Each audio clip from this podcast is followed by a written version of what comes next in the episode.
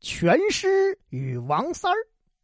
话说，在民国初年呢，在松江府那一带出了一员好汉，名叫王三儿。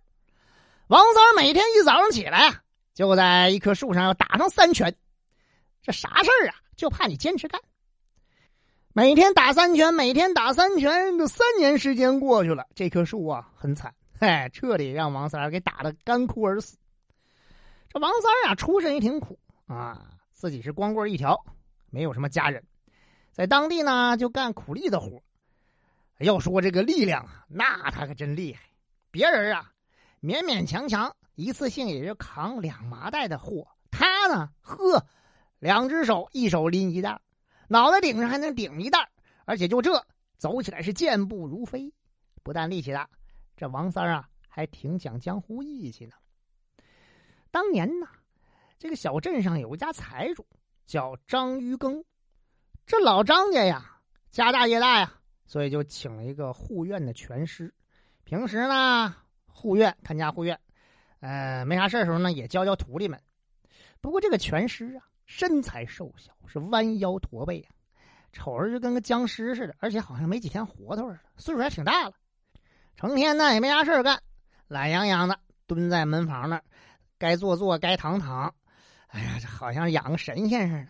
老拳师是山东人，喜欢吃面食，每天呃大约也就中午时分吧，啊，总要到街对面的面馆里买一碗阳春面，再拿回到门房那吃。天天如此是风雨无阻啊！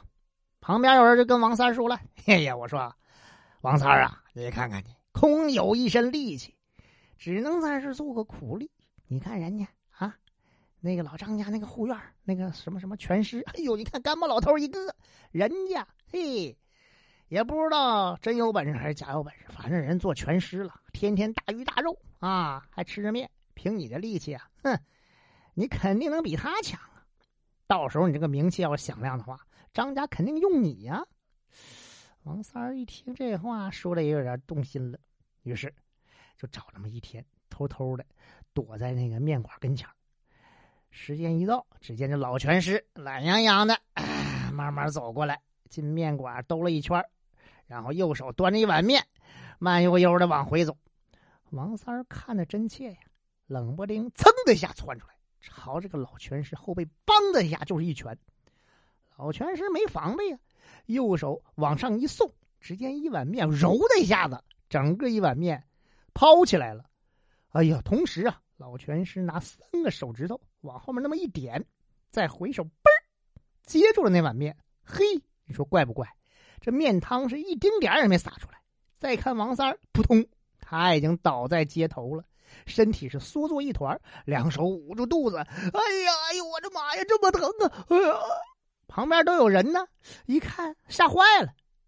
有个好心人出来向老拳师求饶。哎呀，哎呀，这个，哎，算了算了啊，这个王三是个粗人，他有眼不识泰山。哎呀，寻寻开心，开开玩笑啊！老拳师高抬贵手，救他一命吧。老拳师转过身来说：“哼。”你这五百多斤的拳头，幸亏是打在我这儿，要换了别人呢，肯定伤了人家性命啊！今天看在大家伙面上，我就饶了你吧。说完，上来用脚轻轻嘣那么一点，王三噌楞从地上爬起来了。